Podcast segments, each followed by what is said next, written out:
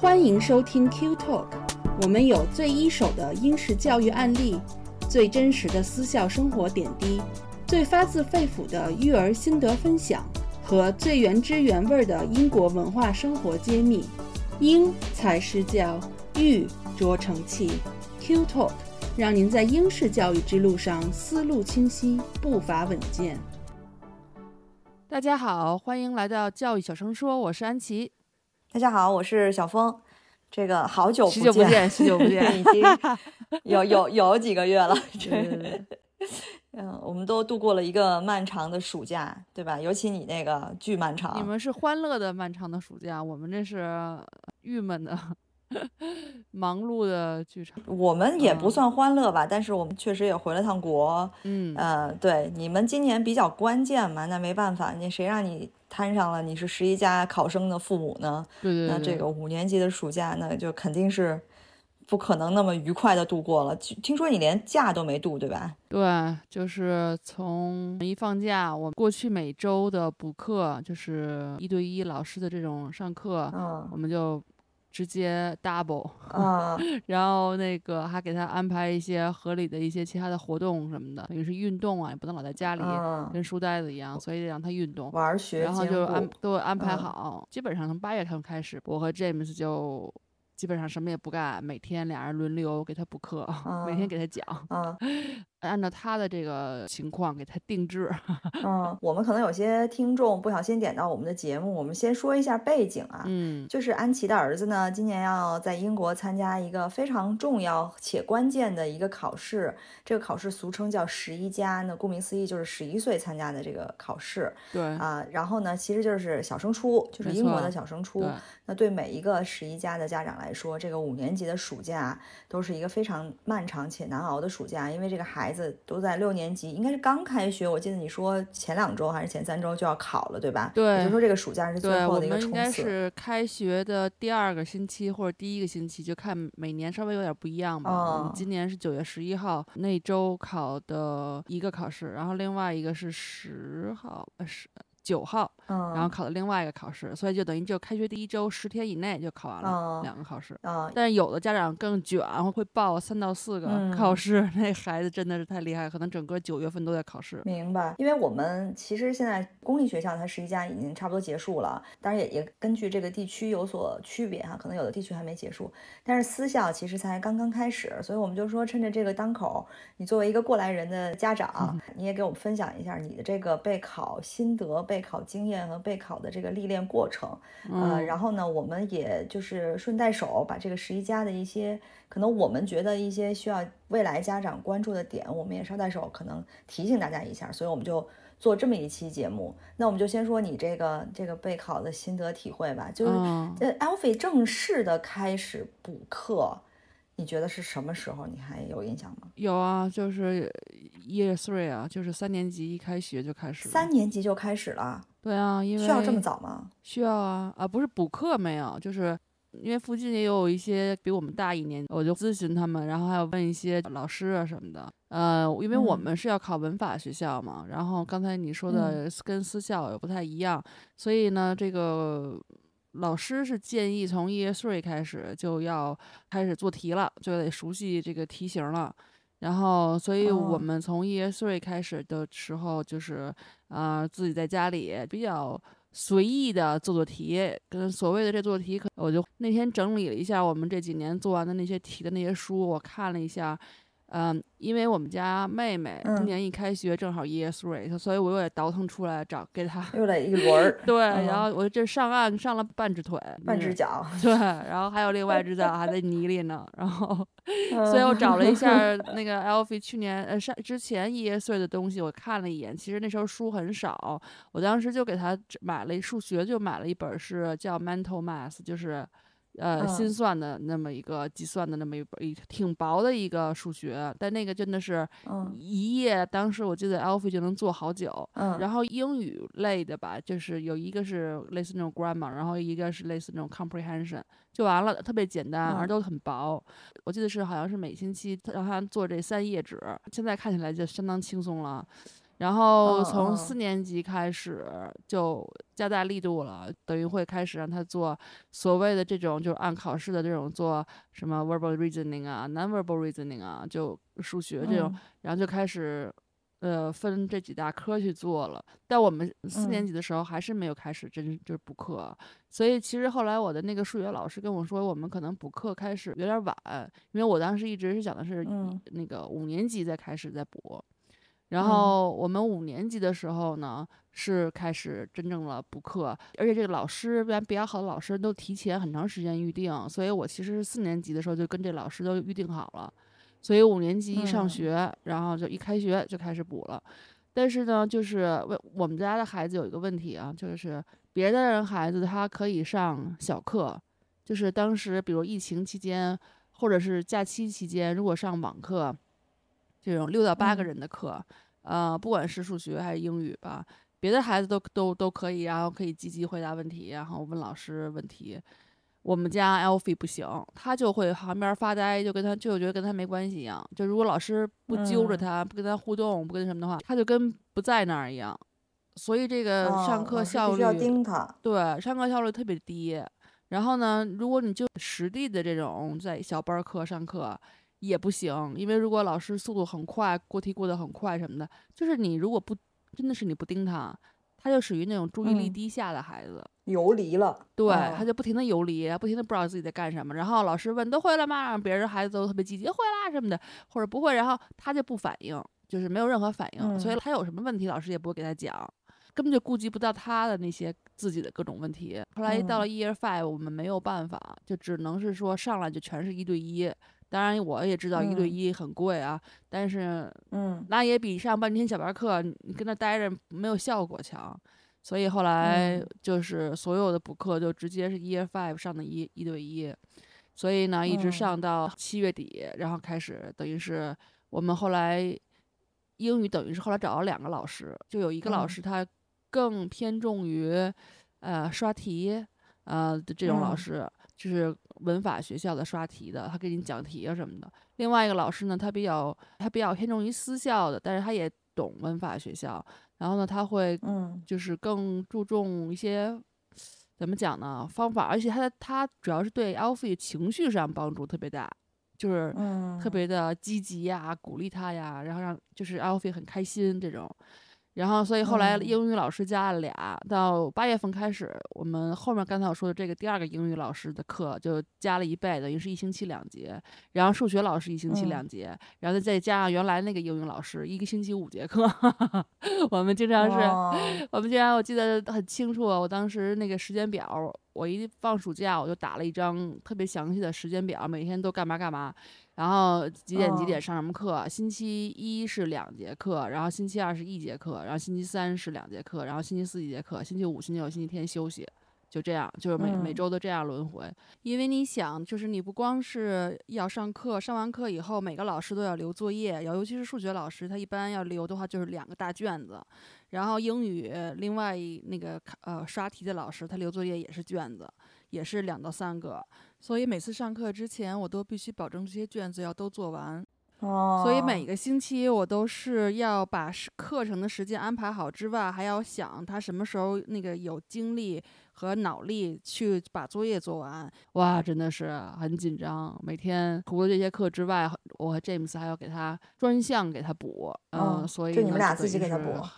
对，James 负责英语类的，我负责数学类的，所以嗯 所以真的是很那什么。所以后来我嗯跟我那数学老师大概聊了一下，数学老师就说一下妹妹的情况。数学老师说，他说一般来讲，人家从呃就是 Year Four 开始就开始补课了。他就说 Alfie 可能就是这种补课的开始的晚，所以他的要 cover 的东西比较多，会有一些难度。但是说实在的哈，因为我觉得 Alfie 他本身他是聪明的，他其实学嗯。东西什么都是很快的。我觉得他后来面临的难，就是难度并不是他不会，而是他的心理状态。对。他就哦。是说，他要不然就是太紧张，然后紧张到无法把题都做完，要不然就是完全不紧张，然后觉得哎呀我没问题了，然后后面一下一一错错连连着十几个都错，就是他就是这个，他嗯就是心理状态的问题，就是考试状态的问题。所以这个其实跟补嗯课不太一样，但这是另外一大块儿，我觉得备考的家长要特别特别注意的一一嗯一块儿。我们可以一会儿最后再说这一块儿。呃，学习这部哦分的话就这样。然后我是觉得从妹妹妹妹现在其实说实在，我现在还没有开始鼓起勇气让她开始做那三本儿。奥菲原来做的嗯书呢，我我反正我是要跟嗯自己说，下星期开始，下星期开始。嗯，你这刚上岸还得稍微歇会儿啊，把水里 把那个水吐吐先，还没完全准备好，再再迎接一轮新的。嗯真的是。然后我和那个老师商量了一下，就是也妹妹可能 EF four 的时候，因为妹妹跟 Alfie 情况不太一样，她专注力稍微好一些，所以我们打算到时候让她从小班课开开始上。EF four 先上小班哦课，要不然你说上两年一对一，真的也是受不了。哦，EF five 的时候，看他的情况，如果需要一对一的话，再请一对一老师。但是因为我也知道很多孩子，他自己状况其实他比较那个自律的这些孩子，他都不需要一对一，人家嗯上完小班课其实就够了啊。嗯嗯，对，其实也说这个补课或者不补课，其实也是因人而异。我觉得那个数学老师他说什么四年级开始补课，可能也是他自己作为就是他的一个角色来讲，他肯定是鼓励你补课的，对不对？就像我们我们如果做十一家孩子的备考，我们肯定也要给他补课，那不可能全靠学校的那些东西，呃，但是确实是也是因孩子而异。那有的是你想想四年级，其实说实话很多知识点还没覆盖到，那你你补什么呢？就我个人感觉，如果是五年级可能开始，其实也来得及。对于对于很多孩子来讲其，实是这样，就是因嗯。为像你看，我不知道私校的情况，一般普通学校，就如果你孩子是在一个普通的这种学校上上的话，像你三年级真的讲的话，其实按照十一家的三年级的话，根本就是不够的，因为它其实十一家它的一些书都是分年级的，就是嗯。说它是分三年级、四年级、五年级的这种走的，它其实按岁数走的哈。嗯但如果他是从七到八岁就开始就有，所以当你孩孩子在七到八岁的时候上普通学校的，嗯，那你你做这七到八题，你根本就不会做。其实他就嗯。是他每一个年龄层次他都差了一截儿呢，所以他其实补，他只是说四年级的时候，我把你四年级这个考试这个 level 的四年级的要 cover 的知识点，我都给你补上。但是普通学校其实其实它是落后的，因因为它是要走一个大众化的 average 的那个水平，老师才会讲。所以呢，哦那你四年级的时候把你本身是一家要 cover 的四年级的补完了，那你五年级的再你再 cover 本来应该五年级的，然后再包括六年级的，因为十一家其实包括了很多六年级要学的知识点嘛。嗯，那嗯那如果要不然你五年级刚开始补的话，那你就要补。之前四年级的漏洞，可能三三年级的可能已经 cover 过了啊，四年级可嗯能 cover 了三年级的漏洞，但哦是你要补你四年级的漏洞，还要补五年级的，还要补六年级的，所以等于就说你要补的东西更多。那对，如果哦对就是嗯资历稍微慢一点的孩子来讲，那他可能就会更吃力，就他的、他要他跨度会更大。你要之前就已经就是给他嗯做过题啊，然后你说做完题你也可能说不给他讲吧，所以你嗯。可能也给他讲，等于那个知识点你有等家长也有某某种程度的这种，覆盖，嗯。那他可能也还行，对对对，所以他老师说的补课其实是这一点，就是把当把那一个年级的知识点给他补上，哦 就是这个意思。我明啊。白哦，所以相当于在你如果开始的晚了，那你就是起步的时候就要做很大很大的工作，因为你前头已经差太多了，所以它相当于一个渐进式的追赶的这么一个过程，就把你的战线拉长呢，就你追赶的难度就没那么大，是这意思吧？对对，是哦因为你到最后快要考试的那两个月，其实你要做的训练，它其实并不是呃知识点上的，就知识点你肯定是查缺补漏，但肯定已嗯经不是在教新的知识点了。嗯但是那个最后两个月，他其实训练的孩子是一个考试的心理素质和他的嗯速度问题，等于是他每个不时间段他要训练的东西有点不太一样。我觉得我们可能就会相对压缩了一些后面的时间，所以嗯其实对于我们来讲就是有点紧张，尤其是 Alfie 他这块是特别的弱的一项，嗯、所以呢。就是看每个孩子的自己的情况，我觉得就是说，如果这种天赋异禀的那种孩子，那可嗯能确实 E F F 在补也就也行。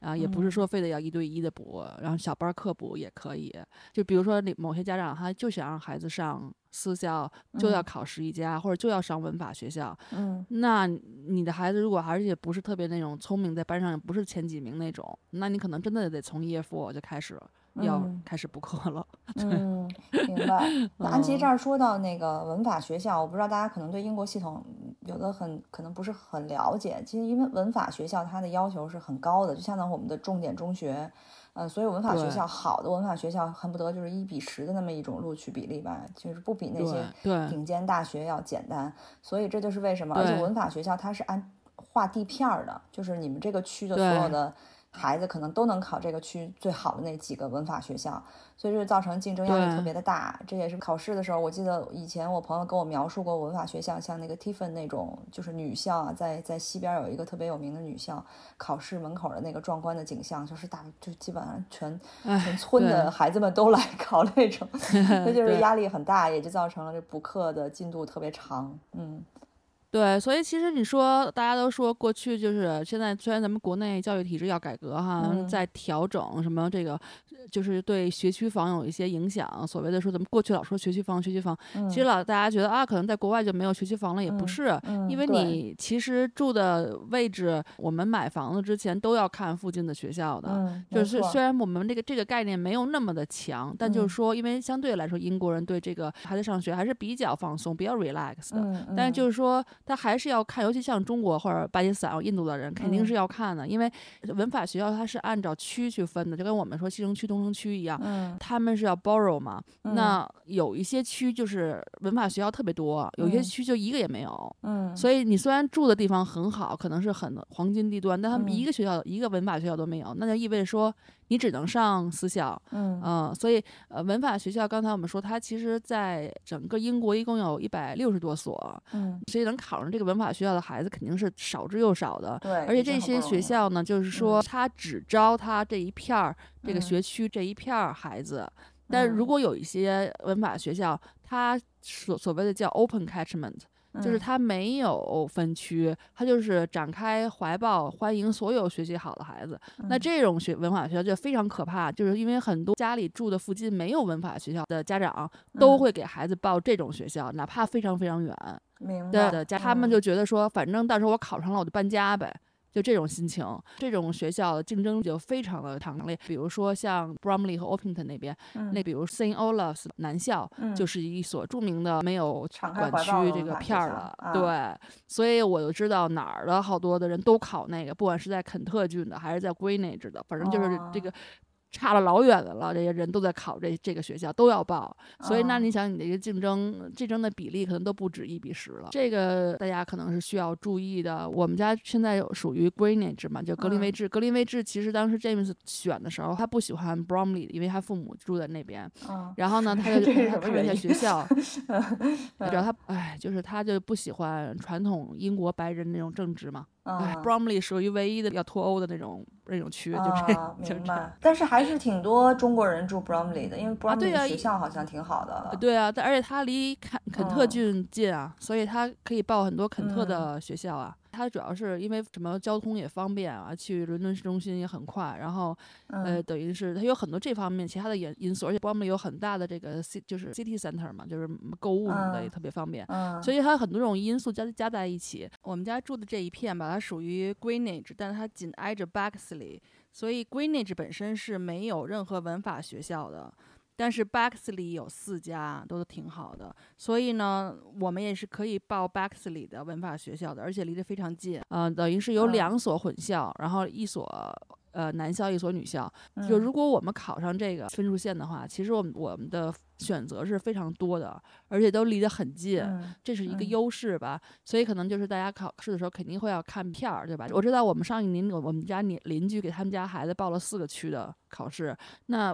四个区对文法学校的考试是按区考，就比如说我们家这四个附近这四个都在都属于 Bexley 这个区，你要报 Bexley 考试，能让你考一个区的考试，这个四个学校就都涵盖了。它不像咱们那种是全国统考哈。那个我们家附近还有可能稍微能够得着的有一两所文法学校是肯特郡的，但肯特郡大部分文法学校，比如说像那个 t o m b r i d g e 那种比较有名的都很远了，因为肯特郡相当大嘛，所以我们后来就想报一个垫背的，万一呢，就是说万一他考试发挥失常有一个，那可能另外有一个还能垫一下，所以也报了一个肯特郡的，但我们就其他的觉得八竿子打不着的就。你就算考上，你上学也是费劲的那种那种情况，都不太可能的那种情况。而且 James 也不想搬家，所以呢，我们就只报两个。那可能像我们家原来邻居他们报了四个。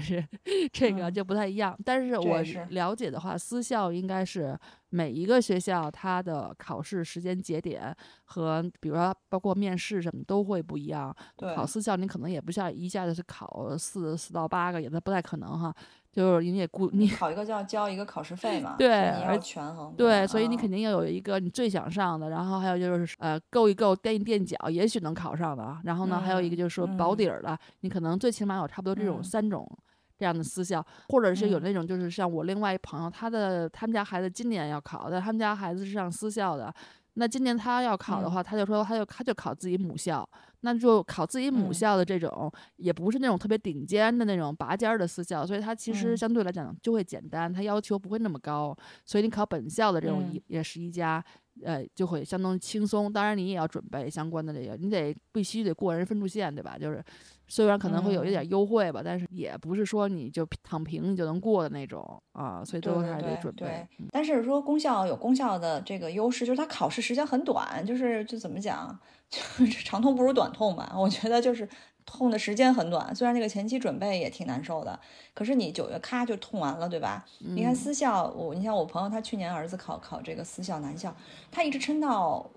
来年的五月份才算全部落听。其实他报的学校也不多，但是你像伊顿，他是按照孩子的年龄来分配你考试的时间，就是你出生在不同的月份，你安排了三波不同的考试时间。那你要是碰巧出生在六月份、五月份，就是五六五到八月份的这波孩子，你就要安排到六年级第三学期的才去考。嗯，也就是说，你可能 IICEB 在。一上来六年级就考完了，可是你要等两个学期再去考最后那一轮，嗯，所以也也挺费劲的。就是你的状态要一直撑着，对，然后呢你就不能完全放松。反正我那朋友他孩子也是，但是最后结果是蛮好的，可是这过程是很长的。对，这一点就跟文法学校有一个区别，就是文法学校它都是考试时间点是统一的，但是他也会考虑到孩子他。比如说，像像我们家，可能就属于这个这一年级里比较小，年龄稍微小一点的，所谓小可能就小半年这种。那如果你是九月份以后生的，就比如说 Annie Rose，她到时候考试的时候。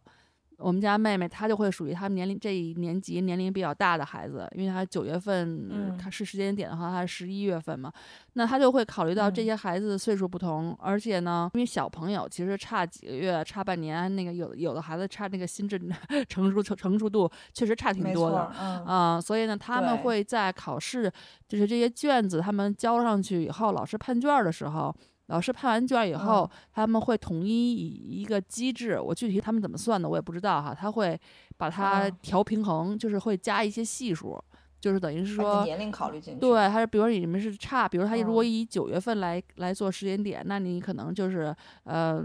差多少个月和多少月之间，可能多少是加多少分儿，什么是是个什么系数，对，然后呢多少月的和多少月之间再乘个，反正他们有一个很复杂的一个。计算方法，这我就不太清楚了。所以等于是说，就考试以后补齐，嗯，就是所以他为什么就一次就考就可以了，就是没有像私校那样。对，私校的话，像你刚才说的，当然你刚才说有一点，我我补充一下，就是这英国其实挺有意思，它不是说所有的区域的学区都跟你经济发达程度有关系。我觉得我一个最深刻的体会，你就比如说温莎这个地方。它算是一个住的人的经济条件都比较好，但是它那儿就没有很好的公立学校，就没有很好的文法学校，所以它周围附近只有应该只有 Slough 和 Lanley，就是两个传统印度居民占比多的这两个郡有文法学校，所以就造成很多温莎人，如果你要考文法学校，他就只能搬家。那之前我朋友就是因为这个，就是真有一种孟母三迁的感觉，就搬到了另一个另一个地方。哎，对，因为他们家孩子多嘛，他不可能就是说，如果一个孩子他可能上私校也可以，但是孩子多不可能三个都送到私校，那就只能是公校，那公校就只能考好的公校，那就就只能搬家。对我们中国人真的是为了教育什么都搬家，这是最基本的事情。我们家这位就是 打死也不搬家，就是 没有他后来其实到后来最后临考的那一一周，他其实后来因为我一会儿我可以说哈，就我们的那个心心路历程。反正到最后那一周的时候，他当时就跟我说：“哎，早早知道这样，还不如搬搬家呢。”就是 说，作为英国爸爸，也受到了这种考试的压力，是吗？这主要是他是我们后来是觉得我们已经不寄予期望在他能考上了，我们基本上就打算他考不上。考不上文文法学校，所以你如果要嗯考虑普通的这个就是 state school 这种公校的话，那你可不就是要看家，因为公所有的公校它都是有这个 catchment 的这个片儿的，然后那个那个区片儿它的那个每个就多少个英里数都是不太一样的。我们家正好在两个嗯特别好的公校的那个区外面那个边儿上，所以所以这就是说，啊如果在对，他就说，如果我再进去了我们再 挪那么两站地，基本上就进去了，但肯定不是往 Bromley 那边挪哈。他就说比较好，都是在那个 Greenwich，再往北稍微挪一挪。但就是说，如果你真的是嗯文文法学校够不上，那你肯定是要看嗯公立学校。一普通的公立学校的那个，嗯，我们现在说小升初的话，他们是 SAT 考试，那你就是 SAT。啊、s a t 考试嗯一般的话，有嗯它会有几档考试的时间，但是基本上就是学学校统一考。那有有的时候，它就是我知嗯道最早的话，十月初就开始了。就是如果你单独报每个学校，它有一个学校就是他们会会提提嗯前考。那嗯如果你那个是跟着大嗯波儿走的话，就是明年五月份也能也也有最后也有考。你报哪个区的这个那个 state school，你先填了志愿以后，他们会通知你考试。嗯但是这个这是一个六年级普普遍都会考嗯的一就都个一个考试考。考那这个考试嗯对，然后呢，这个考试其实相对来备考过十一家的孩子来说，就特别的小菜了，就嗯非常非常简单了，基本上。它这个考试的作用就是说，它等于是给为了给所所谓的就是小升就是上完初中以后，给初一划快慢班儿这么一个作用。就说俗了的话哈啊，也就是说你住到这片儿区，你就可以上，只不过拿这成绩划一下快慢班儿。对，它等于是你上完这个，你考完那个 SAT，它都会分它所谓的那个 Band One、Band Two、Band Three，就是它那个不同的，它给你划几个等级，几几大块儿。嗯然后呢，你 Band One 的人，然后你报什么学校，你肯定就这个学校里的尖子尖子班儿，嗯那你就快班儿。那你要是后面你就垫底儿了，你就是反正你在这个区你报了，你你你也能上那个学校。嗯然后但但是就在这个学校没招满的情况下哈，但是他如果他如果你你能上，当然你可能是一个 band 四或者五，我也不知道有没有五啊，嗯肯定四是有的。那你肯定就是那个嗯最后的那个就是那个因为差班儿，嗯说白了，嗯那你肯定尖子班儿和差班儿又有区别。一般来讲，公立私公立学校哈，普通的我们看了一眼，他们就是最后考 GCSE 的一些成绩什么的，普遍来讲，英国的教育水平嗯都是说百分之五十到五十三左右的这种学校，他最后考那个所谓的高考，就大嗯学，他考他们所谓叫 A 加到 C，就它其实涵盖，它不是说只是 A 加的数量嗯哈，它是 A 加到 C 整个这个，因为其实你偶尔有到 C 的，你考重点的那些大学其实也是没有问题的。嗯就这个比例一般都是五十到百分之五十到百分之五十三，嗯或者五十五，就类似，其实差差不差也没有什么太大区别。嗯那比较好的这个 state school 呢，就我们家那两个没够着的，有一个是因为我们不是那个信教的，嗯然后另外一个就是我们稍微在外，就是正好在那个那够不着那个区，嗯这两个基本上都百分之七十多，就是它差二十个百分点。你说如果我差五个百分点，我也就算了，嗯对吧？但你要差二十百分点，那你如果能够着，你还是要够一够的。嗯所以，所以我们到时候就是报，它有六个志愿可以报，反正我们肯定会把这个够不着的这个想非常想去的先都填上。嗯就是他万一万一他因为所谓说现在，尤其像格林威治这种区哈，政府就说就接下来这几年就是生源都会减少，也就是说可能出生人口的那个比例，这个年龄层它可能数量会减少。嗯那他万一如果数量减少，那他招不着学生，他可能会把区扩大一扩大一嗯点儿。那他也说不定就就招了呢。嗯还有有有的是说你报了一二一二这个你可能有点够不着的，然后他可能现在没招你，但但是你肯定能够着的那个第三个志愿，他要你了，等于是你先上那个第三志愿，你先去上。但是他，你可以要求他把你那个第一志愿和第二志愿，把你放到 waiting list 里。嗯那如果就是他那个学校里有人转学，因为其实还是有一定流动率的，就是不是说大家就在这待着不走，因为英国很多人因为父母他们可能是工作的原因啊，还有是各种其他原因，所以搬家的这种几率还是挺大的，所以有流动性。所以如果有人走了，或者有人换学校了。他可能去了更好的学校，或者他去了国外，嗯那这个他就会把这个 waiting list 里面排名比较靠前的孩子扒拉出来，然后告诉你，你有可能中学开学了五个月，然后人告诉你说，哎，这边有位置了。嗯收到惊喜了，嗯这也有可能，嗯对对，所以呢，就是说，如果你上 state school，真的是不是这种要备考要卷十一家，那你其实家里的那个住的住址也是挺重要的，这个嗯所谓的这个 学区房，嗯 就就看你家附近好学校好的这种就是 state school 多不多、嗯啊？其实我们就是这说起来，就是大家有时候可能觉得西方教育放松轻松，该有的考试其实也不轻松。你看你这个，你不光从战略战术上，孩子备考上，你还得考虑你这个家里啊，报志愿啊，报志愿的级别啊，然后接盘的这个几个学校，就是你各种都要做到。作为家长来讲，是一个非常烧脑和烧心的那么一个过程，就是我觉得一点儿也不轻松。对，我就很庆幸，好像逃过了这个。如果我们还在英国的话，我们肯定六年级现在是我们最紧张的时候，因为如果是走私校系统的话，其实也是九月上来就要差不多开始考试了嘛。呃，只不过是男校女校不太一样，比如说那个女校它通常会比较开始的比较早，然后而且因为私校它相对是一个就是说。它的考核的这个难度会更高，也毕竟它的名额也是有限的，所以它的那个考核的嗯环节就会特别多。它不是说一次考完了就考你四门课就行了，它有的可可能先考你一个 CAT，然后刷一遍，然后再让你来学校咵又刷一遍，对吧？你像圣保罗女校那种要嗯三轮儿，说考到第三轮的时候，那个孩子的心理很强大的孩子才能够顶得住那种压力，因为考到第二轮那些题已经完嗯全不会了。我们家崩溃了。对你再别想去第三轮，就是对吧？顶着第二轮不会的压力再去第三轮面试那些老师去，包括这次我我我就说还是那个朋友的孩子，他去一个学校面试啊，那也是工学之一了啊，八十分钟的面试，一对一，一个大人跟一个小孩八十分钟这比牛剑的面试是啊，真的是我我说你 儿子都跟他聊什么呀？他说也不知道聊什么，反正就聊了八十分钟。但是我相信这八十分钟不是咄咄逼人的八十分钟，也不是那个大人给他完全施加压力的八十啊，分钟。对，但毕竟你跟一个陌生人聊八十分钟，对小孩来讲还是个真的是得挺大相当外向的孩子，对对对对对对，所以呢，就是每个学校的流程都不一样，但是肯定是越是牛的学校，它就会流程越严格吧。像伊顿也是，伊顿哈罗基本上都是三轮啊，对对吧？ISEB 考完，对呃，我我今年听说啊，因为现在大家也都比较卷嘛，那 ISEB 就是就是相当于入门考试，就是所有的孩子都要考，就是尤其是男校都要考这个 ISEB。ISEB 考完嗯呢，就基本上你要考满分儿，你可能才有可能进到伊顿或者哈罗的第二轮。你可以去看看那个 ISEB 的题，反正我是很多不会的。我觉得它不是语言的问题，就尤嗯其是那些 verbal 的那些词汇的东西，它是一个很多的积累的，那些词它不会就是不会，而且又是要又要有一个时间限制，是几分钟之内答完所有的题。对，哎，我觉得这个对孩子的挑战真的是，非常大。对，所以其实你刚才说西嗯方，大家都觉得好像在国外卷不卷，其实这个问题吧，就是西方的一个区别，就是说他其实家长可以有选择，就是他也不是嗯说所有家长都卷。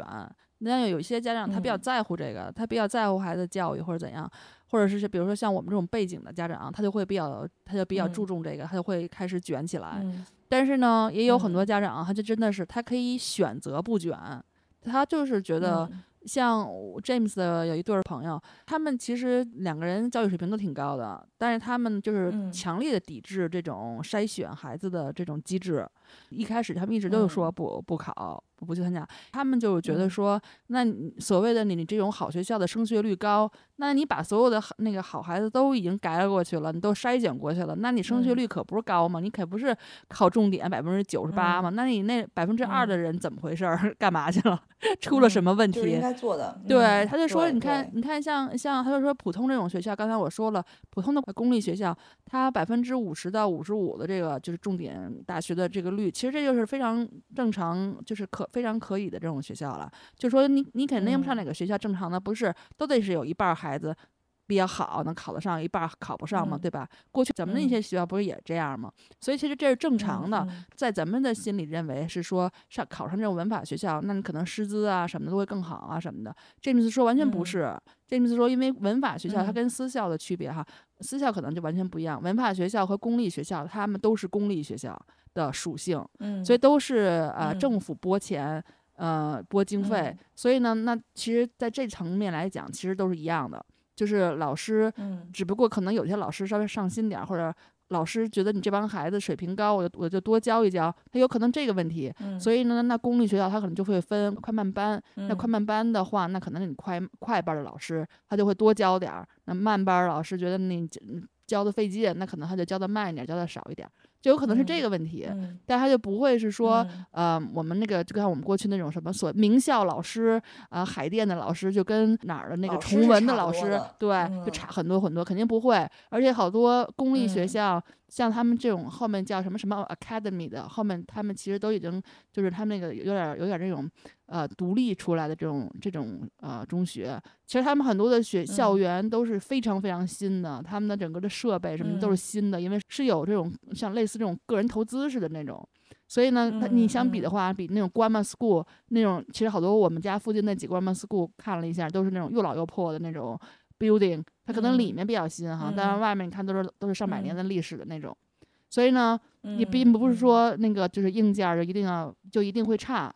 只不过你说看升学率，真的，我觉得最大的区别就是说孩子，就是因为 grammar school 把所有的好孩子都放到一起去了，那这些孩子造成的气氛就是卷，就是学习要向上。那你可能就是在这个方面，而且可能就是家长背景都差不多，所以呢，如果你希望你的孩子在一个差不多环境的一个一个情况下，有人有人互相这种督促着前进，那确实就是呃文法学校这种 grammar school 会。风气会更好吧，所谓的那公立学校可能孩子就更 relax 一些，因为很多他们的家长都是那种比较 relax 的家长。最大的区别在这里，我觉得。所以我当时其实有考虑，就是说啊，就是我跟一个英英国人聊，他们家孩子上的是我们家附近的一混校的文法学校，然后我就说，其实我也是担心孩子可能在普通的学校会被这个校园暴力啊，就被 bully 啊。他如果是比较内向的，或者他。稍微跟别人性格不太一样，然后比较那个 sensitive，然后呢，他又是这种中国的混血，会不会被 bully 啊什么的？然后我的那个朋友就跟我讲，他说，其实 bully 是什么地方都存在的，就好学校 bully 是 verbal 的，不好的学校 bully 是 physical 的。嗯，他就他一句话点醒我，然后。所以现在我们今年，Alfie 都因为 Alfie 一直说他考完试以后他要去学就是 martial art，就类似这种武术类似的这种课。后来，所以我就说赶快给你报 martial art。我说万一咱们就是要去那种。呃，physical physically bully 的这种学校，我觉得你最起码可以有防身之术吧。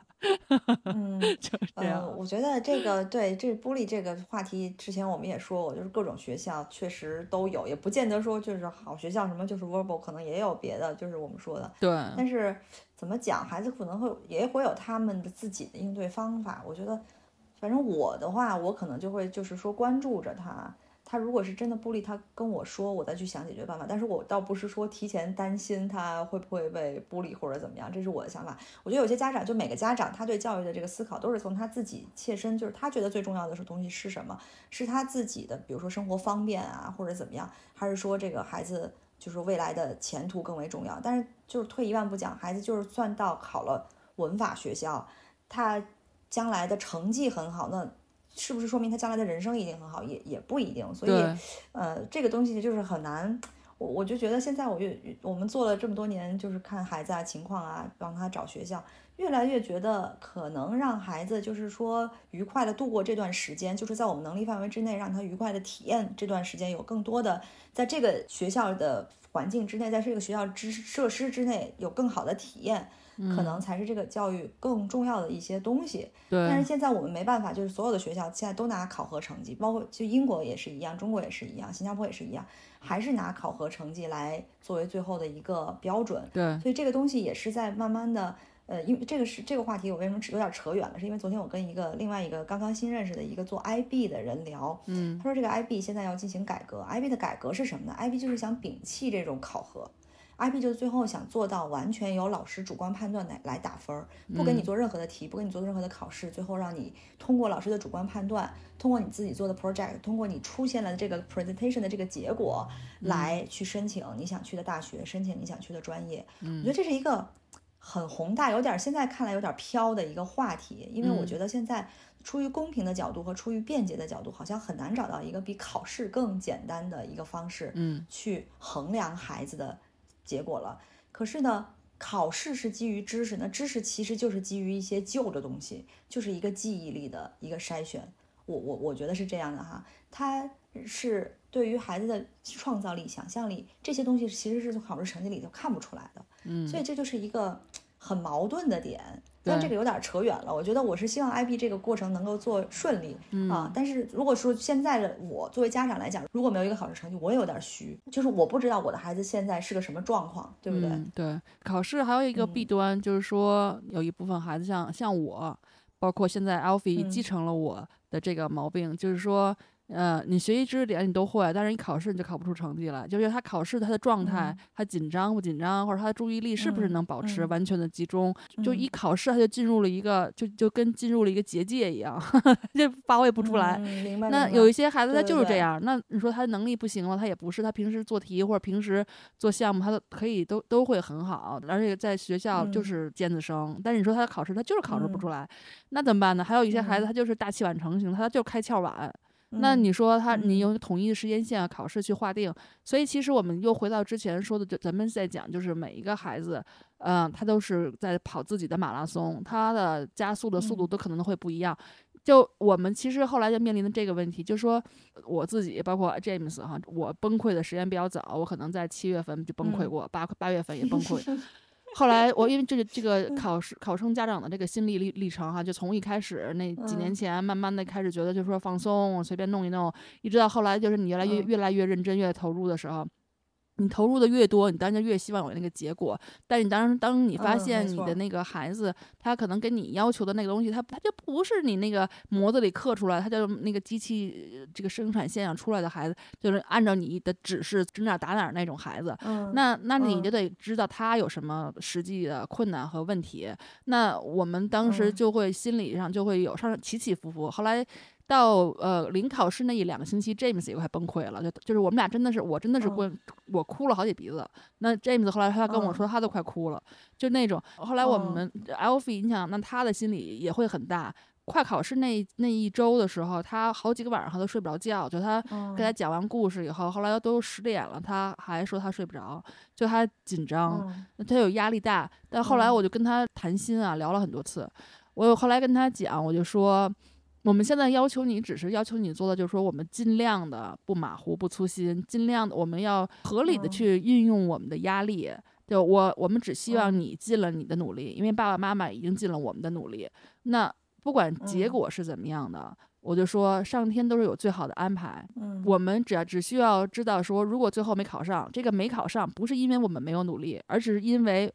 我们上天有更好给我们更适合的东西方向和那个路径给我们，嗯那就可以了，对吧？嗯我没有什么可以后悔的。那当时 Alfie 就问我说：“嗯那万一我差一分儿没考上怎么办？”我说：“嗯妈妈是有经验的。”我说：“我当时嗯上本校那个重市重点上考高中就是差一分儿没考上。”当时考我的第一志愿嗯大学也是差一分儿没考上，我说我有两次这样的经嗯验，但当时我是很痛苦的，我是觉得我有点失败，我怎么就差一分儿呢？就挺伤心的。那你就会对自己有那种怀疑。我说，在你这个人生路，你过了这么几年，你再去看，我后来发现确实都是最好的安排。其实后面对你的锻炼和什么的，这其实对你后面要走的路是一个非常好的铺垫。所以你其实不知道嗯什么是对你是最好的。那我们都会有一个一开始的一个期望值，希望自己的孩子进文法学校更好的学校，或者私立私立学校。但是你知道，就是嗯文法学校的那压力有多大？就是你知道 Dartford 就是嗯英国估计得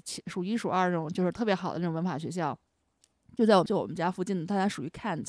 就那个学校。我朋友说，他那个学校下课，下课铃声响起，大家都我们那个年代就是出去疯玩对对啊，啊 都都那种欢声嗯。笑语，对吧？那个学校，他说下嗯。课铃声鸦雀无声，孩子们都不动，你知道吗？嗯。都在那儿，也不是做作业，就是补嗯。课，就是不做什么各种。非常紧张，然后我那个邻居嗯跟我讲，他们家今年上了第一年嘛，grammar school。他说他们现在嗯 year seven 已经开始就按 GCSE 的那个考试开始打分了。Year Seven 就开始。对啊，那你想，他们一上 grammar school，然后就是所有的好学生在一起互相卷，然后大家都哦是非常认真地在学习。那如果真的是你想想，如果像我们家一个 Alfie 这种性格，也许真的是不适合他。不，这不是说因为我觉得他考不上，我才这么安慰自己哈。其实嗯当时我们在这个准备过程中，我其实是有这个怀疑的，但是我们只是想，我们试一试，不行的话就是最好的安排。那就是因为你如果没试，可能你也后悔，你也过不了心里这套关。对，你说万一我要试一下呢？你哪知道呢？对吧？上个普通的学校，开开心心的，也不是说他们有能有多轻松。当然，那个中学肯定是比小学要要紧张的，但是就是说他肯定是相对放松的情况下。而且他可能就是班上的尖子生，那他可能自信一下就提高了，然后他的心情也会好很多，他压力也会小。那说不定有一些孩子，他就是这种方面的类型的孩子，那他可能就一下子就被激发出来了他的一些自信和他的动力，他可能反而他的那个成绩会更好。因为之前我有跟呃 Alfie 班上的一个妈妈聊，她我说你会不会让你们家孩子上 Grammar School？她说她不会，她说她自己就是私校出来的。他说他当时上私校，他就是一直都属于平时在班上属于 bottom 那种，对垫底儿的孩子。他说一直都不开心，压力特别大。他说后来他上高中的时候，他换到了普通的学校，他后来一下子发现自己是班上是尖子生，他说开心死了，真的。他当时给我形容说，他后来他重新找回了自信和自我。他说后来考试成绩也非常好，就考大学。所以你说这个东西你很难讲。所以我后来也跟 Alfie 说。当然，我没有用马拉松这个比喻去跟他比喻，我就跟他说，每一个孩子他自己都是一株不同的植物，就是每一个植物，你不能说它因为冬天开花，或者有的植物它春它夏天它不开花。你就觉得它它是一个不好的植物，对吧？有的植物它到不同的季节还做不同的事情，每个植物它的速度成长速度也是不一样的。你跟仙人掌跟一个梧桐，你就长叶子，你说这能比吗？这不肯定不能比。所以就说你，它只是每个孩子都有自己的自我的生长节奏。那只要家长理解啊，知道自己的孩子是什么样的一个节奏，你不能说不喜欢水的你狂给他浇水，这也不行。你得因地制宜的去教育他，所以我就说你放心，你不需要跟别人比，不管怎么样，我们努力了，我们尽力了，那就是按照老天给你最好的安排走就行了。那你慢一点儿也没有关系，你之后可能会发现更多你喜欢的东西，然后你可以有更好的发展呢。嗯，其实他其实孩子都懂，就是对，就是跟他讲一些深层次的。兴许上天是安排你们搬家，然后 就是。就打死也不办，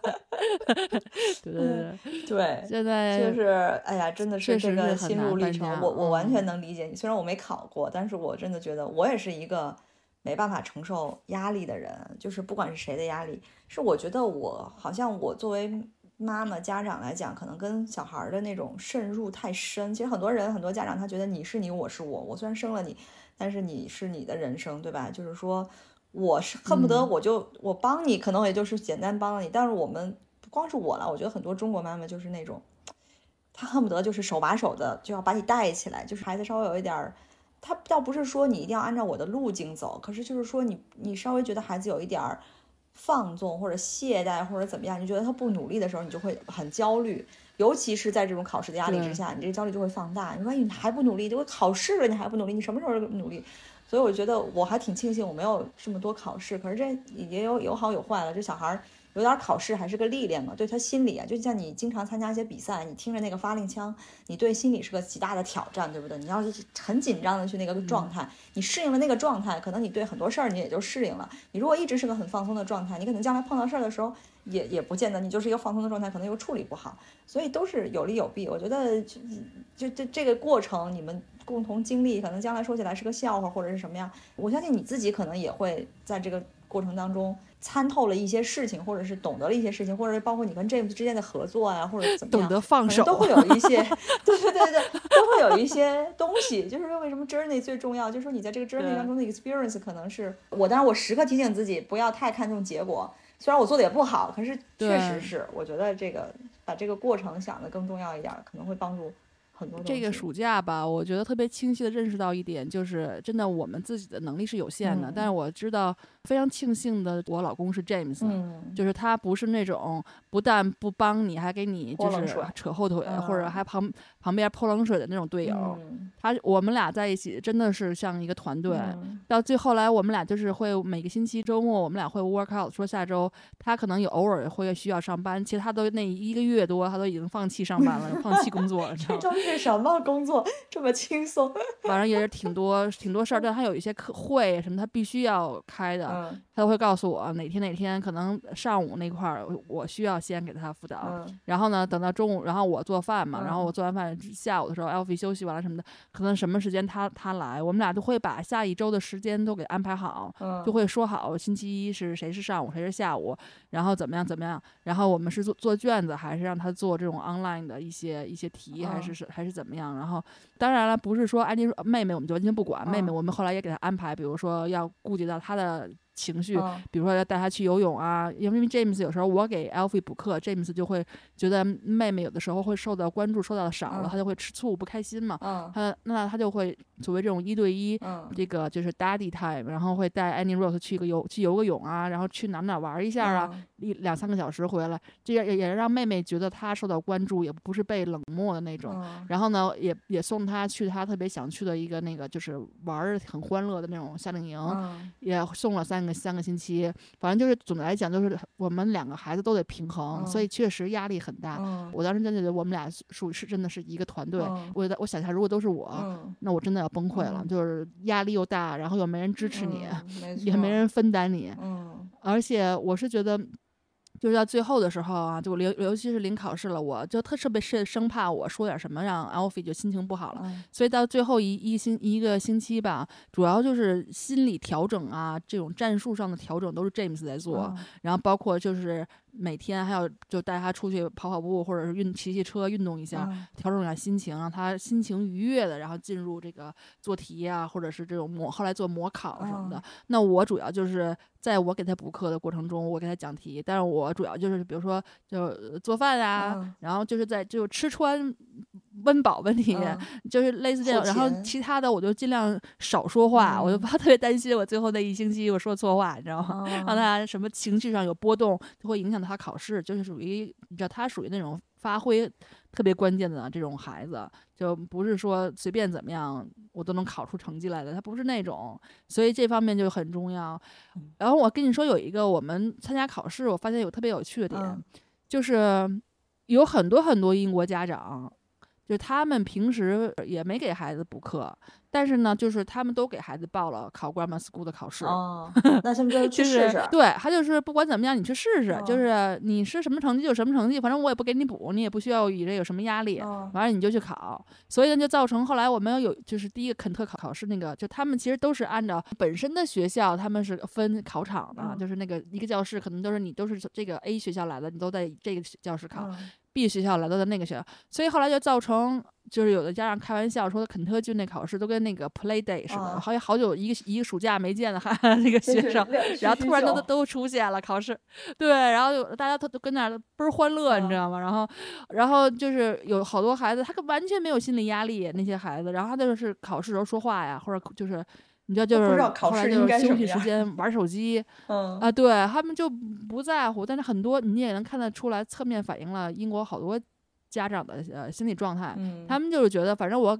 我孩子有这个机会，我让他去。他如果真的是那块料，他也他也许他就考上了呢，嗯对吧？然后呢，那个考不上就考不上呗。可能得有一半儿的孩子是这样的，哦因为我知道他当时考那个考场，他们班的那些学生。哪些孩子平时上那个辅导班儿，就是好 Alfie 那几个好朋友，我是知道的。嗯那有一些真的是那个班里特差的学生，他们也去考了。嗯这这他们就是参与一下，嗯但可能有的家长就是说，哎，别开玩笑了，说我们这么使劲补都补不上，都考不上了，你就不补了，你怎么就肯定能考上呢？哎，你还真别说，我们家就有一反例，嗯呃，等于是詹姆斯嗯爸爸的兄弟的孩子，等于就是 Alfie 这一辈儿，但人家生孩子生的早，所以那个孩子现在已经十六岁了。嗯那个孩子当时我们呃有几年的时候去他们那儿一起过圣诞节，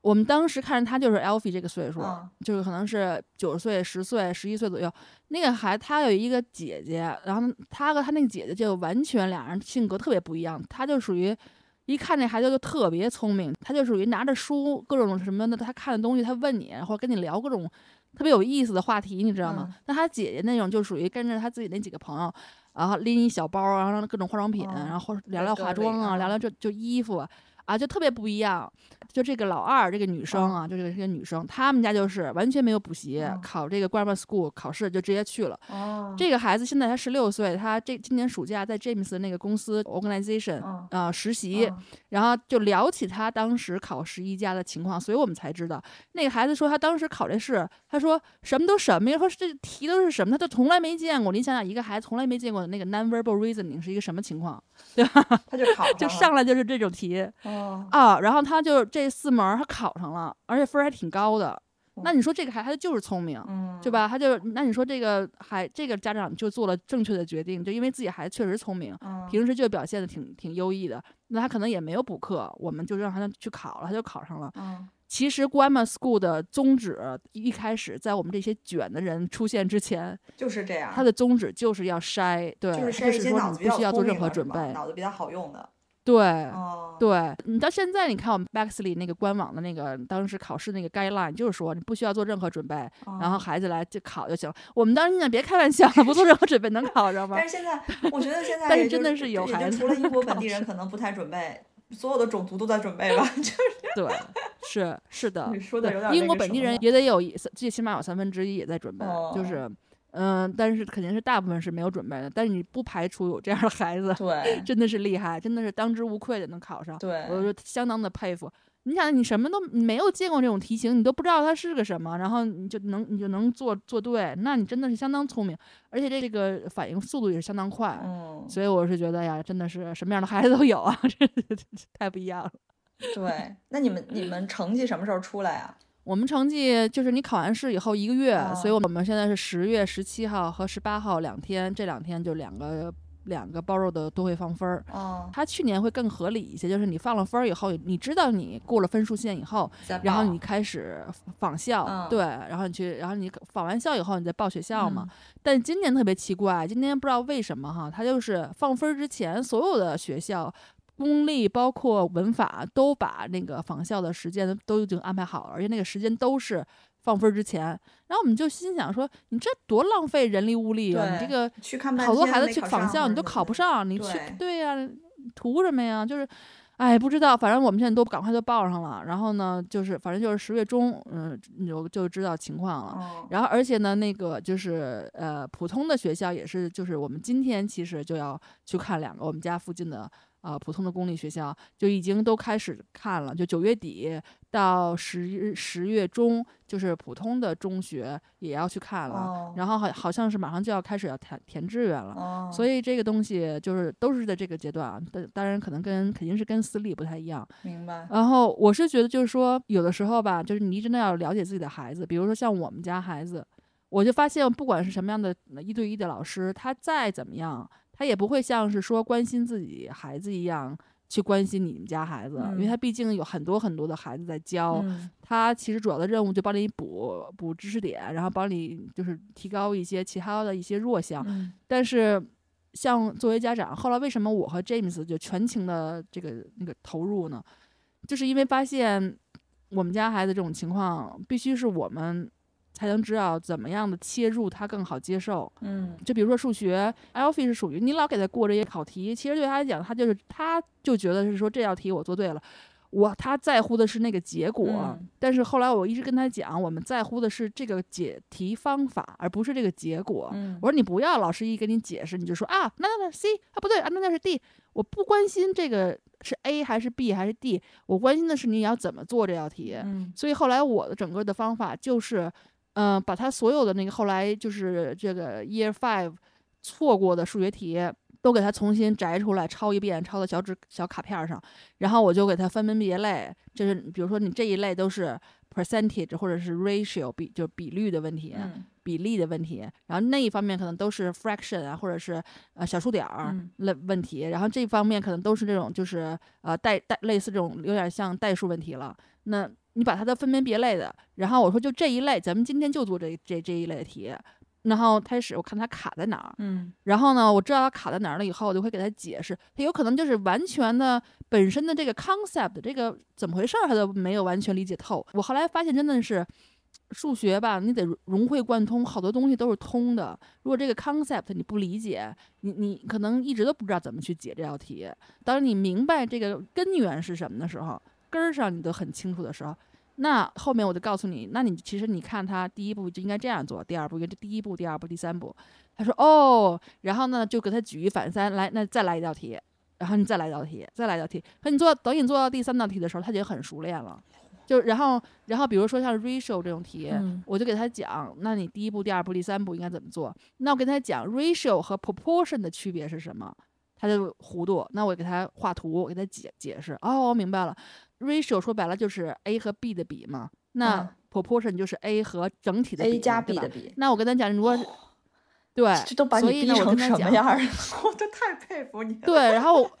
然后我就跟他讲说，那你如果是 ratio 这样，这个这一般这种题上来，你先要把 a 和 b 两个加在一起，先要看它一共有多少份儿。然后呢，你拿再拿去拿那个整数去除以这个份数，你才知道一份儿有多少个。然后你再乘以 a 乘以 b，对吧？这样不就两份数量你都知道了吗？那 proportion 的话，它你你你第一步就不需要了，对，step one 不需要了，因为 step one 我们知道总体是多少了，对吧？a 加 b 我们不需要做，那就直接 proportion 你知道了，直接跳到第二步，第二步就直接总数除以这个 proportion 这个这个 group 的数，然后就给他把这个方法论搞得非常清晰，他非常清晰他应该怎么做，你知道吗？所以他后来看见 ratio 和 proportion 拿了就做，因为你知道。James 好，他们很多英国人的解题方法，不是说做不出来正确答案，是可以的，但是那个慢啊，你知道刚才您讲的那个是速度问题，最后我们需要练它的速度，数学是需要一分钟最起码一道题的，嗯，对，因为有的有的题快，你可能不需要一分钟，有的题是很难的。有的题它它需要好多好多步能去算那么一个答案，所以你平均下来必须得是一分钟一道题。那你且跟那咔哧，然后想半天，那个你这一分钟没有了，那然后你就后边越来越慌，越来越慌。所以我们后来就有训练他那个速度，那速度就是要方法论，就是你得熟悉嘛，你有方法论。所以后来我就给把所有的这种题型，你全给它归纳出来，然后包括英语，其实 James 也也给他总结，像一些一些 grammar，当然就是说你 vocabulary，像你说的，就是。词汇量你不会就是不会，那你真的是问你这个 A 跟后面后面那个四个字哪个是反义词、近义词？这五个词儿你一个都不认识，那你怎么选啊？没法，真的没法选。对你只能说别空了，你选一个，或者你看一下词根，呃，看一下词词尾，对吧？你只能是这样猜一下。但是这种题你真的是不太能补，除了大量的背词或者看书之外。但是你快临考了，真的，我们家那十一家那个单词卡都没背完。但后来 James 像那种 grammar 什么的这种给他的辅导方法，问题如果是 comprehension，你你你先在文中里找到，然后你先他这个答案他就会出现在上下行这不到三行那个区间内，那你就找呗，对吧？你不要自己去臆想，因为有的时候 Alfie 他想的特别多，他就自己就跟那想，你不需要，好多都是字面意思。对，然后包括有一些呃语法，比如说那个语法那些，这边是说你把那些简单的简单的词儿，一个 syllable 的或者那种简单的 of and 什么意思，你都你都把它划掉，你看它这一行还能剩几个字儿？没几个字儿了，对吧？对吧？然后你基本上需要你考虑的就是那两三个词，然后你就看一下什么拼写啊什么的时态呀什么的，然后就这次给他总结了那几项，就是 checklist。就关嘛，你要你要考虑的那几个问题，你就挨个想呗。是这是这个吗？是那个吗？其实很快的。嗯，其实我们后来更多的父母就是要看自己孩子的弱项在什么地方，他什么样的方式他更能接受，嗯，他更能够更好的去掌握。然后你给他总结一个方法出来，帮他最后推他一步，也就是这样了。所以后来。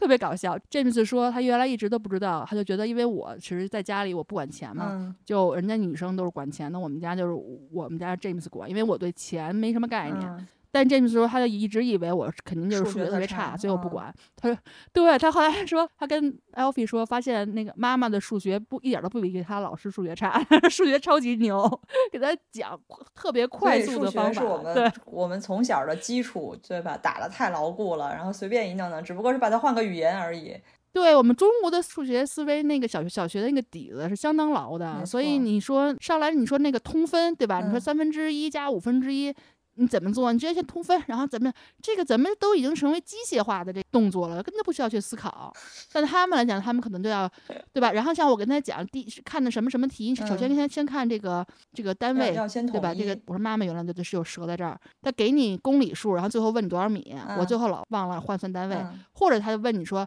他给你一堆这个数，然后他的这个这个单位数量都不一样，那你第一步肯定先要这个统一啊。然后你统一要怎么统一啊？你找那个最容易的统一，你别说找一个特复杂的都给都都去弄，对吧？还有比如说那种特别简单的那种东西，比如说啊，我也可以考考你啊。呃，他给你一堆，给你四个数，比如说三十三乘以二，啊，六十九乘以一，呃，乘以三，呃，什么七十八乘以五，然后再加上一个什么，还有另外最后一个数可能是什么七十二乘以什么？他问你哪这几个数里哪一个数是单数，或者哪个数是双数？啊。就是，然后让圈出来。那真的不会的孩子就跟那算啊。那你就看，而且他都是两倍。他只要是单数乘双数，我想想啊，单数乘单数是单数，对吧？单数乘双数肯定是双数啊。那你就找里头有没有双数啊？啊。对啊，我就跟 Alfie 说，只要他只要有不管他他如果两个，不管他是两个单数还是两个双数，他只要有一个是双数结尾的，乘出来以后，它就是双数，你不用考虑。然后你看那那他一开始他就跟那算算半天啊，算错。我就说这东西就是方法论嘛，对吧？就是可能英国孩子不知道，那咱告诉他呀，对吧？咱有这基础。对对对。然后还有包括像学校里男生女生加起来多少，然后女生加老师多少。然后那个什么老师加男生是多少？然后一共这个学校里多少孩子？嗯。然后问题是男生、女生和老师是多少？分别是多少？嗯。那那 James 就且算呢。我我跟他我说，那你就先拿总数先减一个男生女生的，你不就知道老师了吗？没错。然后你把那个老老师和女生的那个再一减，老师那个不就知道女生了吗？我说你不这这这这种题吧，就是还没那么没到难成那个程度，你不需要设方程式去弄一个什么三元三元段二次方程式去，不需要。我说这种这种题就是你得有方法，你你得给他总结出这个方法来，包括还有比如说除以或者乘以什么多少个零的什么一百或者一千或者什么三千，你我跟他说你真的你就不要考虑小数点儿，你也不要一看小那么多小数点儿那么多零你就慌。我说对吧？我小数点儿零能不能先去掉先不管，咱们先。八十四乘乘以三，你会吧？嗯，那你先乘完了以后，你把零都先摆上，然后你最后再挪小数点儿，嗯，对吧？这不咱们咱们中国人基本方法嘛，对吧？但是他不知道，所以他一看用用就可以了。对，对对。然后还有，反正就好多这种这种题吧，就是我都不一一去列举了。但是好多题他们用特别笨的方法去算，比如说三十六乘以九十八，嗯，加上六十四乘以九十八。等于多少？嗯，一九千八百啊。对啊，就咱们合并同类 项嘛，你就先把一括号，对吧？你先把它算成啊，对，合并同类项这个玩意儿是英国的软肋，很多人都不知道。软肋，对，没错。我跟 Alfie 说，你你们这个年龄，他不可能考虑。让你去考试时间内算一个双位数乘法，然后再加一个复杂的算术，不可能的。它肯定是有窍门了，它肯定就是看你的一个概念。所以你就仔细观察，你先别着急，你先观察，你观察看哦，这两个数其实都乘以相同的数，那等于就是他们俩先可以先相加，因为你看一百嘛，或者让你直接一乘不就出来了吗？哦，James 当时也也没看出来。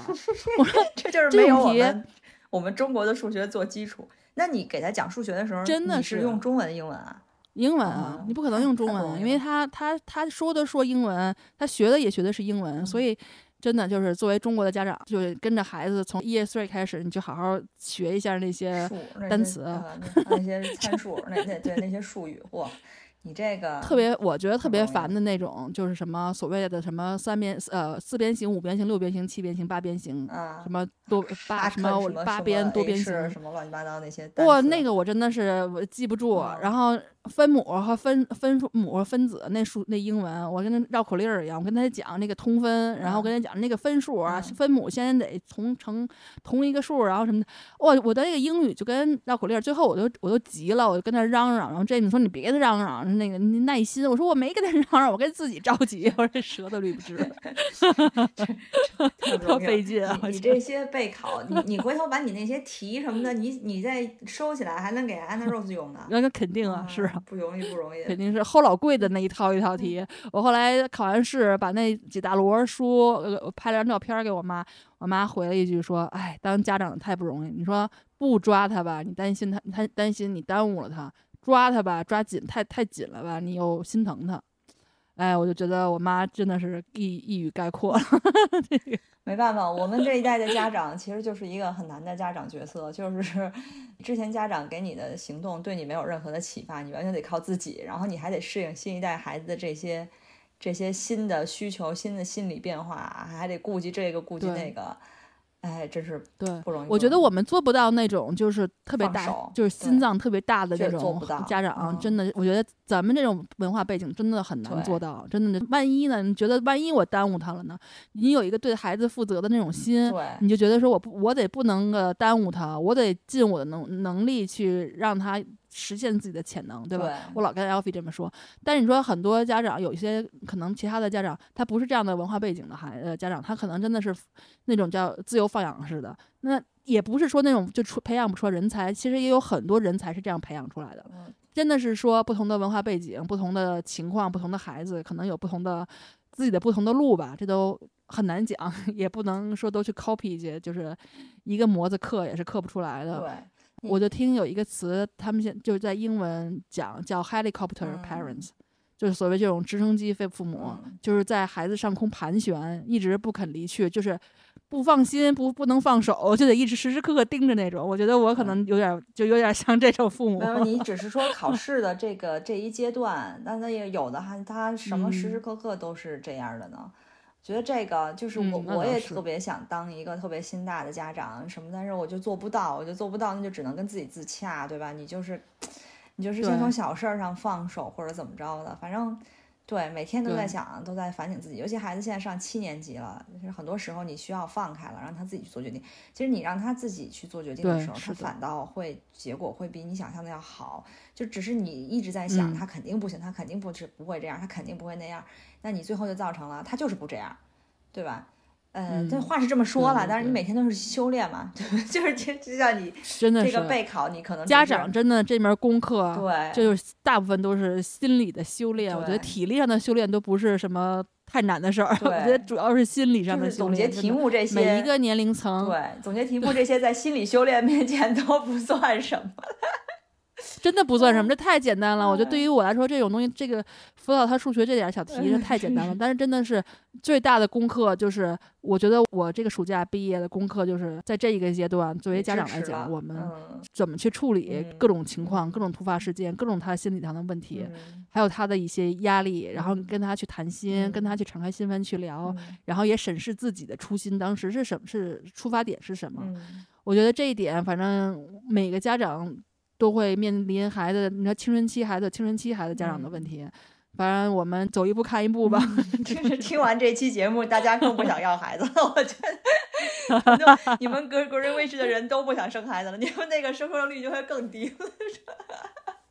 哎，但是反正孩子生孩子也有生孩子的这个，就是 他的回报率，并不是说他给你养老是什么的，他真的也有这。个都不能用回报率。他给我逼哭了那段时间，哎然后我就跟那儿，我就坐那哭，然后他就我他跟我说话，我说你别别理我，你嗯让妈妈先先先冷静会儿。他也哭，他说我不想让你难过，我，然后他冷静下来，他就会特别的那个，努力的去做那些题，嗯然后他后晚上的睡觉的时候，他就跟我讲说，那个妈妈我爱你，我也不想让你那个有压力，我也不想让你那个难过，嗯、我会尽我的努力去做。就他特，其实你知道他是一个特别懂事的孩子，在这个时候你会觉得你所有的事情，你你做的那些努力没有白费。嗯对啊，他他只不过他也是有他自己的问题，他也跟自己在 battle。嗯毕竟孩子小，你想每一个区的那个考试的题型都不一样，有的区它就是两大块儿，一块儿就五十分钟。那你说对这么小的孩子来讲，五十分的这个集注意力集中是多么难的一件事儿。对，孩子有他自己要过的坎儿，家长也有自己要过的坎儿，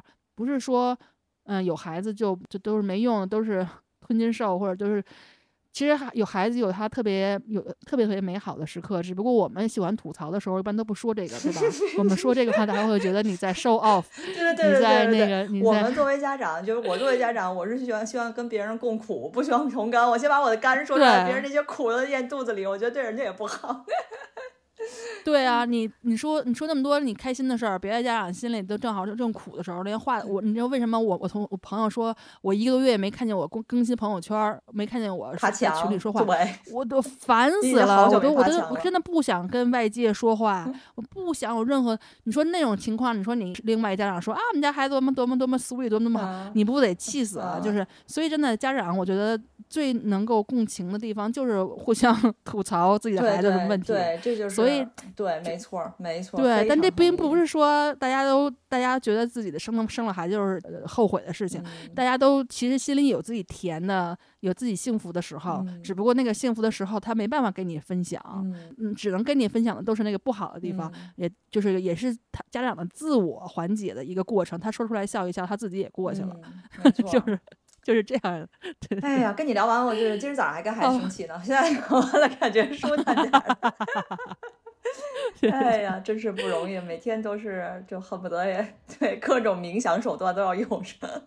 真的是尤其这马上就青春期了，嗯，我们马上就可以聊青青春期春期话题，对，真的，我们呃，对那天我不跟你讲吗？嗯我上我上星期被请家长了。嗯嗯老师叫我们俩人去学校，一个很大的原因是因为他觉得上课太简单了，嗯他就你知道他他干别的，嗯注意力不集中。嗯但你没办法，他就是十一家被考完了以后，他他好多事，他确实也放松，但他嗯就是他觉得老师怎么还在讲这些题，这些嗯太简单了。嗯对对对但是我后来就跟他讲说，有些东西你该做的还是得做，包括他老师也跟我们讲说，嗯他呃六年级有很多衡量指标，老师需要给他们打分的。嗯就是那个衡量指标，比如说其中之一就是你的 presentation，就说你写一个文章，你你的是不是字迹工整啊？你是不是用那种连笔啊？嗯然后你是不是有大小写啊、你是不是格式都正确呀、嗯空格什么的？他说这是一个 presentation，如他说我知道 Alfie 他是我，他他确实是我的 top 的 one two 这样的孩子，嗯但是他的 presentation 如果他过不去的话，我没有办法在这方面给他打分。哦，就是老师说的非常诚恳，嗯他就说找家长过来的话，也是希望看看怎么能够家校配合，嗯就是让他知道这个虽就是重要性。虽然我知道你很聪明，我知道你好多题你都会了，嗯这些数学都都不是难题，但是有些东西我们需要做的，我们还是需要做。嗯所以其实后来我老师跟他沟通了，然后我们也跟他沟通了。老师后来跟我们讲，就那一个星期。后来那几天就表现得特别好，哦说那个字儿写的倍儿工整，特漂亮，还给我哦们看拍照片儿给我们看，哦 特别有意思。这这也是一个挺好的，就是这就是十一家备考的后遗症，我觉得。就从你这个这轻轻松松聊了一个半小时的这个，也可以看出来你有很多心路是是是，哎呀，那个哪个家长不是一肚子一肚子苦说水了？要聊，我们今年咱们还有两个，还有琴姐的孩子，对，今年还有俩，对，回头也问问，对吧？对再做做说采访一下老板的 心路历程，老板说头发都白了，真的。对对对，太丑了，太丑了，哎。Anyway 总之我觉得养孩子 真的就是一个头悲喜交加的一件事事儿。对一个过程有一个过程的收获，恭喜你过了这这道关啊！然后那个十月等你的好消息，呃不管什么消息，一只脚过了，对对对对吧？一切都是最好的安排。对，我要我要重新整顿心情，嗯然后现在要把第二只脚也得提起来了哎，也得开始踏踏上这条路了但，但 luckily 你只有两只脚，对不对？然后还有五只脚的那这啊，对对对对，那我真的，那我我躺平了。如果五只脚，那我真的真躺平了。啊，好了，我们今天也聊的，当然我们好像更多的是聊你这个，我觉得你这里头其实很多就是家长可以借鉴的一些比较实用的 tips 的这种东西，当然可以拿走用啊。希望听我们节目都是家长，这个单身的听完这节目真的是决定单身到底了，这 个不太好啊。其实我觉得我们这个节目的最大的功效就是让大家让家长知道你不是一个人，我们 大家都一样。那个话聊节目，对，就是让家长能够感觉说，其实就心就是大家心里好受一点吧，就嗯不光是考完的和没考完的嗯，对和将来要考的这些家长，嗯就是知道这是一个难题，当然知道你不是孤军奋战，有这么多家长一起陪着你呢，就对而且这个心历心路历程都是都是正常的，对，都是没有问题的，嗯不要怀疑自己。嗯那也是同时放轻松，因为不管怎么样，我说了，就是嗯，每个孩子都是不一样的植物，你的孩子都是一个 special 的一个一个孩子，所以呢，我们不需要非得用一个坎儿去衡量他，他以后。还有好多其他的坎儿可以过，对吧？嗯可能 这个坎儿过不了，下次咱们过下一个 GCSE 的坎儿。这么多坎对，我长寿的目标都实现不了了。这这，嗯啊，anyway 了，我们最后插一个广告啊，就是我们我们去年嗯六月份在成都做了一次线下的见面会，当时是跟农行的客户做的，然后效果也比较好。然后我们十月份又要去成都了。呃，这次我要去，然后呢，还有我们的两位导师，呃，Helen 见面会哎，对，见面会。然后 Helen 呢，她因为她之前是 Build House，就是伦敦最牛的那个女校的校长嘛，然后 Chris 他是伊顿的这个嗯导师，所以他们两个会从小学和中学的角度来解读一下这个英国的教育到到底这个精髓在哪里？为什么这么多人就想去这个小学，想去这儿中学啊？呃，所以如果是成都的家长朋友，请关注我们的公众号，到时候我们会有这个宣传，具体地点在哪儿，我们也会在那儿提，在这个公众号的文章上呃提出来，呃，欢迎大家报名。呃，我们是有名额的，五十个人上线，所以大欢迎大家早点报名，呃也期待到时候见到嗯大家。也希望我们的听众里头有来自成都的朋友。这两个老师也是就是阅孩子无数的嘛哎，然后他们对招生啊，然后什么样的私校想要什么样的孩子啊，其实他非常非常的了解，所以他也是我们定制导读就是留学服务的这个资导师，深导师所以他们其实。对对对，所以如果能跟他们去见面，哪怕是说线下有时间再约，再约一些单独的时间，把孩子带过去或什么，其实后面都好说。只是说先一开始先见见个面，对，然后先先聊一聊，对对吧？然后先看看是不是适合自己的孩子。啊没错，没错啊，行，那就大家欢迎大家继续关注我们的公众号，也关注我们的这个节目。啊，行，希希望大家，嗯希希望你有美好的一天啊！因为安琪今天早上是 五点就起来跟我们录这个节目，哎呀，吐一吐苦水，也精神抖擞了。我喝咖啡全吐了。好了，那我们今天节目就先到这儿了，好，谢谢大家。感谢大家收听。啊，谢嗯谢，拜拜拜 Q Talk 是由英国 QED 教育集团主办的，讨论英国教育与文化生活的一档播客节目。希望我们的节目对你会有一些些帮助。更多英式教育访谈、讲座、干货，请在微信公众号平台、微信视频号、小红书、哔哩哔哩和 YouTube 上搜索 QED 教育。麻烦您点击订阅、分享我们的频道或者给我们留言。您的举手之劳就是对我们的最大鼓励。祝愿每个学子都可以在国际舞台上发挥出自己的最大潜能。